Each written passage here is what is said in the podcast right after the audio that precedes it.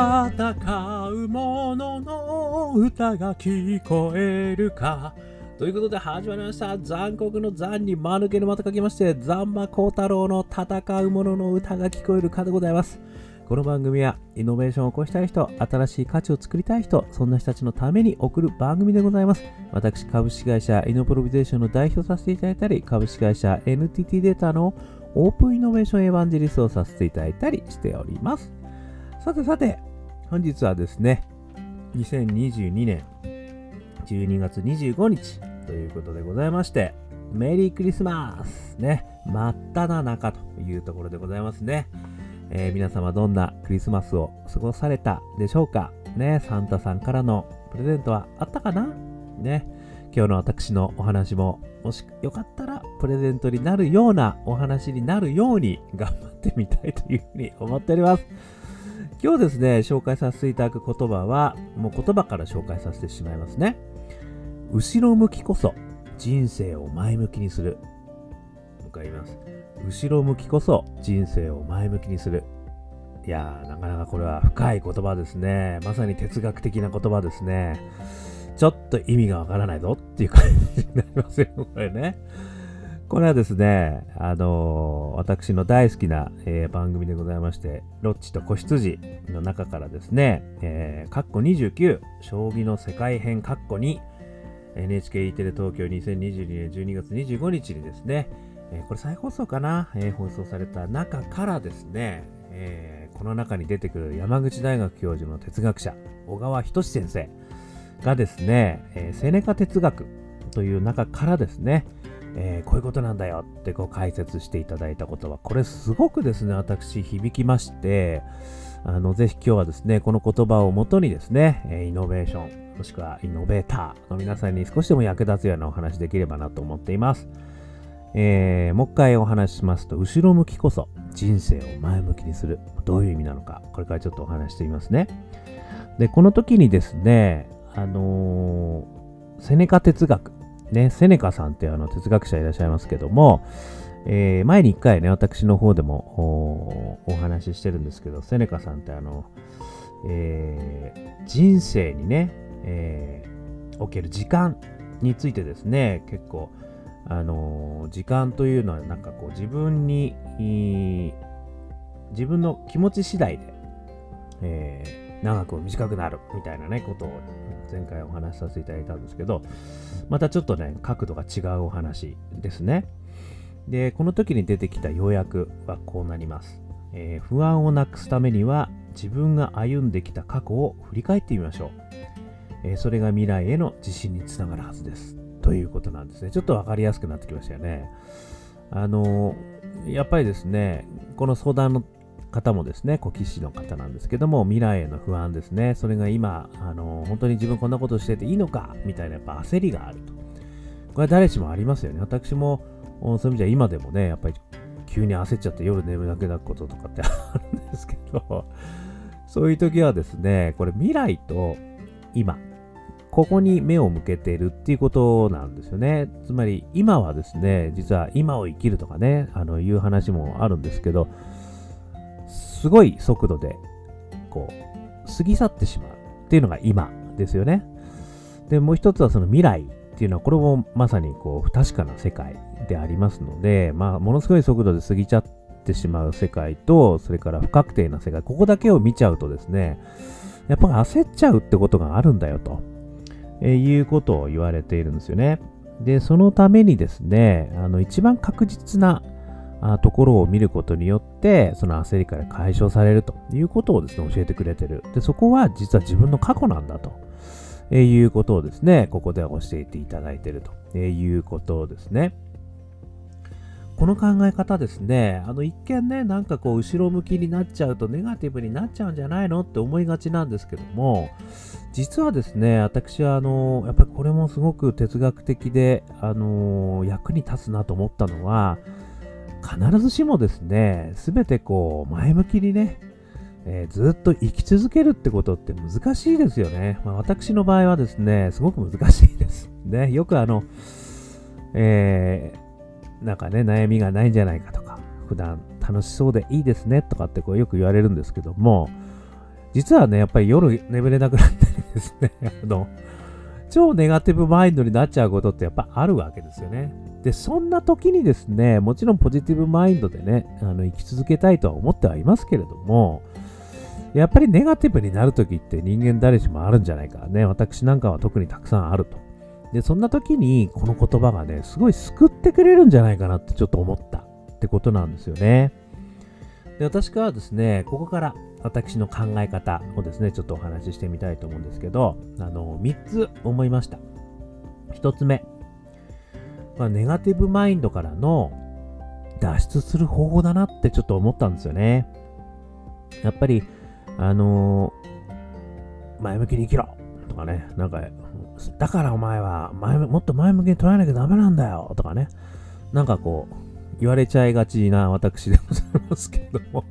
そんなこと言ったってだってできないんだもんとかね。そんなこと言ったってお前とは違うんだよ俺は。みたいに言いたくなってくる。ね。そういう私ではございますけれども、やっぱこうネガティブマインドになっちゃう時ってやっぱりすごくあるんだけど、そういう時にですね、分かったと。だから無理に前向かなくていいと。まずは後ろ向いてみようと。ね。で、後ろの自分の過去振り返ってみようよと。そっからまずは始めようぜってこう言ってくれるのは、ちょっとこう、肩の荷が下りるような気がするんですよね。ですから、その、自分がね、ネガティブな気持ちになっている時に、ちょっとこの言葉を、あのー、思い出してみるっていうのがまず一つ、すごくいいなというふうに思ったのが一つ目。それから二つ目ですね、過去のポジティブな捉え方ですね。これは、あのー、そこで一旦立ち止まってですね、やっぱりこう過去をね、そしたら、まあ、一旦その未来はね、あの、不確かだし、今は過ぎ去っちゃうから、ちょっとそこは見なくていいから、まあ過去をね、もう一回振り返ってみようよと言った時に、その過去の捉え方がやっぱりすごい大事かなともちょっと思ったんですよね。で、この捉え方の話は前も何回かしたかもしれないですけれども、同じ事象を見た時にですね、それをネガティブに捉えるのか、ポジティブに捉えるのか。私はよくお話しする話は、あの、秋元康さんの名言がありましてですね、確かに秋元さんが言われたんじゃないかとですけど、私、うろ覚えな記憶なんですけど、部屋を出た時にですね、うんちを踏んでしまったと。で、なんて今日はついてない日なんだと思うか、今日はなんて運のついてる日なんだ。ね、これはもうダジャレになってますけれども、どこれによって180度人生変わるんだっていうね、あのお話、すごく大好きなお話なんですけど、これなんかはまさにうんち踏んだという事象に対してですね、それをネガティブに捉えるのか、ポジティブに捉えるのか、180度変わるわけですね、一日が。まあそういったことがですね、やっぱり私すごい大事だと思っていて、あの過去をね、一回振り返ってみようというところはすごくいいと思うんですけど、その振り返り方も実は結構すごい大事で、やっぱりその自分のポジティブなね、あの側面、これをですね、やっぱりこう見るっていうのがいいのかな。例えば、あの前にね、え、ー、と、すごい落ち込んだことがあったかもしれないけど、やっぱり自分、それ乗り越えて今来てるよね、とかね、あの壁にぶつかったけども、なんとか乗り越えて今来たなとかね、そういったこう、自分がポジティブになれるような過去をね、こう振り返ってみるっていうことがね、なんかこう、いいんじゃないかなと。まあ、ある意味、どんな過去でもいいんですけど、それを、まあ、ポジティブな形で捉えてみる。っていうんですかね。まああれがあんなもう大怪我しちゃったけど、でもあれがあったから今があるって言えるよなと。とかね。まあいろいろそのポジティブな捉え方っていうのはね、ネガティブな事象だとしてもあるんじゃないかなっていうのを思うし、もちろんね、やっぱり俺は、あの、あそこでもいい賞取ったし、ね。なんだかんだ言ってあれも合格したし、俺ってすごいみたいな、そういうことはね、あの、言えるんだな。それはそれでもいいですよね。それはもう自信を取り戻すってことになると思うんで。まあ、こういうですね、過去のポジティブな面を見るとか、過去のポジティブな捉え方、これがすごい大事かな。これが2つ目ですよね。そして3つ目。自分自身の内面に目を向けてみるっていうことなのかなって思ったんですよね。まあ、現在、過去、未来という形の捉え方もありますけれども、むしろ、その他からの、要は、あの、ある意味不確定な事象っていうのはね、自分だけじゃない事象がたくさん入ってくる。不確定な事象っていうのは、やっぱりいろんな環境の変化とかね、あのそういったところからこれやっぱもう不確定しすぎてよくわかんないってことになっちゃうんですけどでも自分の心の中にあることはこれ確定してることだから実は自分自身の内面に目を向けてるってことにもつながってるのかなと思ったんですよね。なので他の人がどう思うかとか他の人からどう言われたかそういったことはもう一切関係なく自分の内面の声にあの耳を傾けてみると。えそうするとねあこれはまさにあのああいうこともあったけど自分としてはうまくできたよなとか